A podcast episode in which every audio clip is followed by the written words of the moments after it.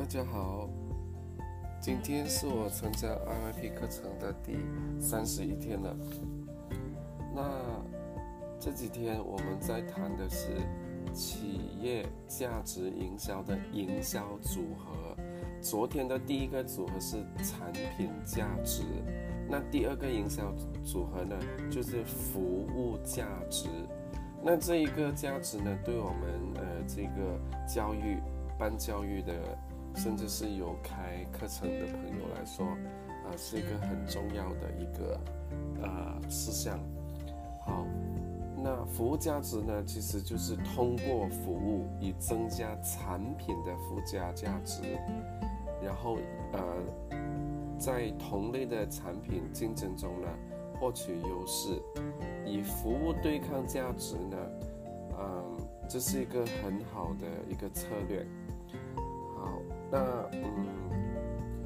有的企业呢，甚至啊，产品一到，服务就到了，嗯，这是一个嗯，呃，做的非常非常棒的一个嗯手法，甚至可能现在有的公司呢，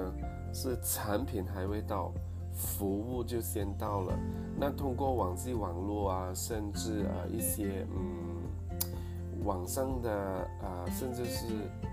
软体的多媒体，呃呃，甚至是 A P P 的这一个购物平台呢，很多时候我们都可以，啊，就是产品还未来到，啊，对方的啊已经给予我们一些资讯啊，啊，一些很简单的服务，让我们感觉到安心。所以呢，嗯。